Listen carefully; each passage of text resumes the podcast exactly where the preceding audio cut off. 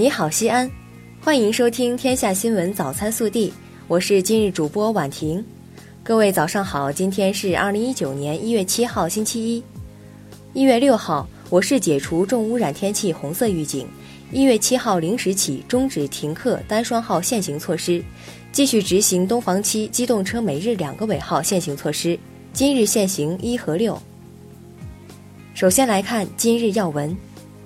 昨日下午，西安市工商局联合西安市个体劳动者协会举办了“忆往昔，促进发展岁月稠；看今朝，追赶超越竞风流”全市个体工商户总量突破一百万户暨致敬改革开放四十周年纪念大会。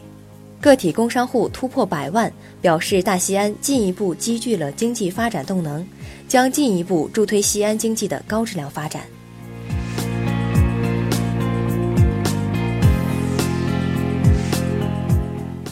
本地新闻。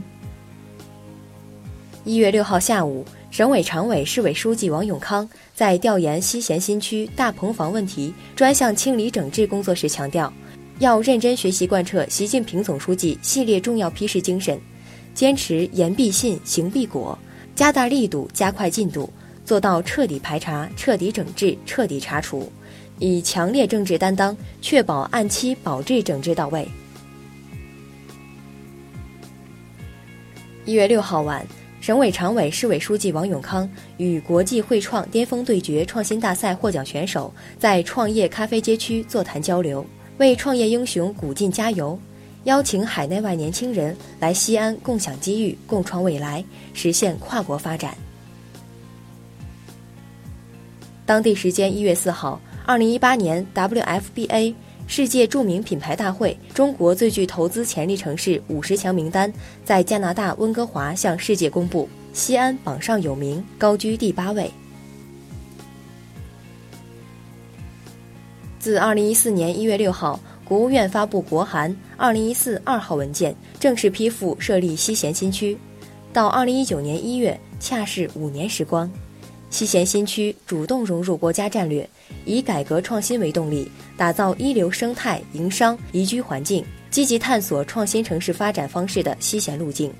如今，这里华丽蝶变，是大西安的新中心，是陕西乃至整个西部炙手可热的投资热土。一月六号，记者从西安纺织城客运站了解到，即日起，旅客便可通过人工窗口。自动售票机、微信网站等方式购票，外来务工大学生团体可享受上门包车。咨询热线：零二九八九五幺二零幺七。六号，省统计局发布的数据显示，二零一七年西安研发经费平稳增长，其中科研院所占据了半壁江山，研发经费投入强度在全年研发费用。在二百至四百亿元的七个副省级城市中居首位。一月七号，二零一八年度西安十件大事、西安十大惠民实事、西安最具影响力十大人物、西安十大影响力节庆活动、西安十大科技新闻征集评选活动启动，市民可通过扫描二维码参与评选，或通过发送电子邮件、信件参与。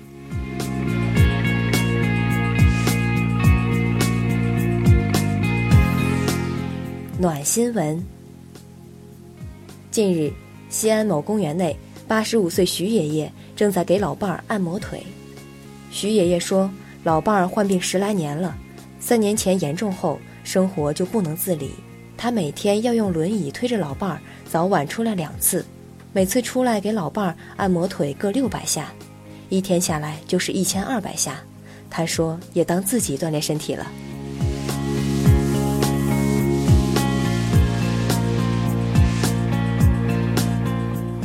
国内新闻。近日，中共中央办公厅印发了《中国共产党纪律检查机关监督执纪工作规则》，并发出通知，要求各地区各部门认真遵照执行。科技部部长王志刚六号表示，科技部将鼓励支持民营企业参与国家重大科技任务。充分发挥民营企业机制体制灵活、市场敏感度高等特点，推动高校和科研院所成果在民营企业转移转化，加快形成具有市场竞争力的产品。据中央纪委国家监委网站消息，二零一八年八月二十三号，国家监委等五部门发出公告，推动追逃追赃工作。至二零一八年十二月三十一号，全国共计追回外逃人员四百四十一人，其中主动投案一百六十五名，包括百名红通人员蒋雷、王清伟等。近日，全国铁路公安机关集中整治霸座、阻挡车门、强行进站等扰乱战车秩序问题，共查处各类违法扰序行为两千八百五十六起，四百五十二人因霸座等行为被行政拘留。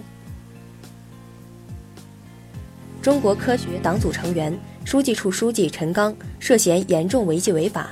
目前正接受中央纪委国家监委纪律审查和监察调查。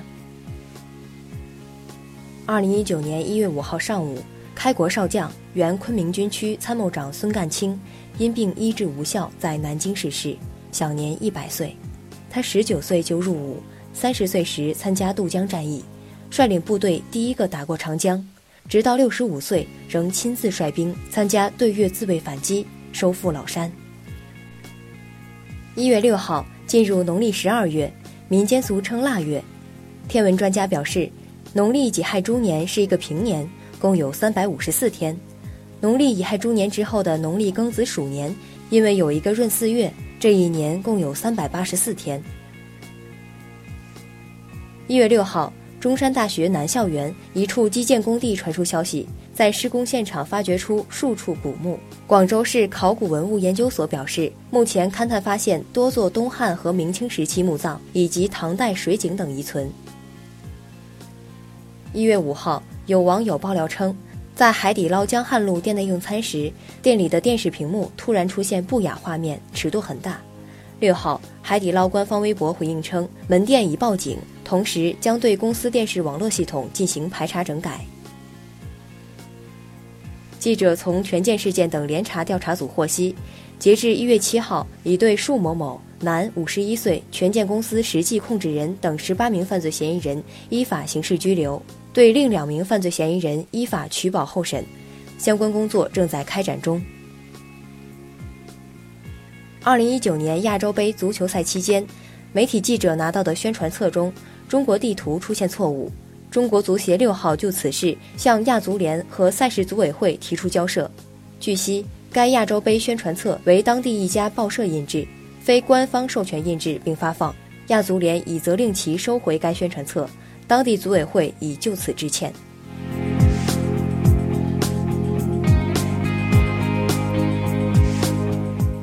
热调查：江西萍乡萍中附属学校为打造零手机校园，三个月查获了学生六十七部手机。老师介绍，有一位学生为逃避检查，用 iPhone 八新机换了三台旧手机。上交一台给另外两台打掩护，不过还是在突击检查中被查获。学校副校长介绍，有很多同学想方设法带手机进校园，但学校有很多摄像头，我们坚决可以收得掉。这事你怎么看？更多精彩内容，请持续锁定我们的官方微信，我们明天不见不散。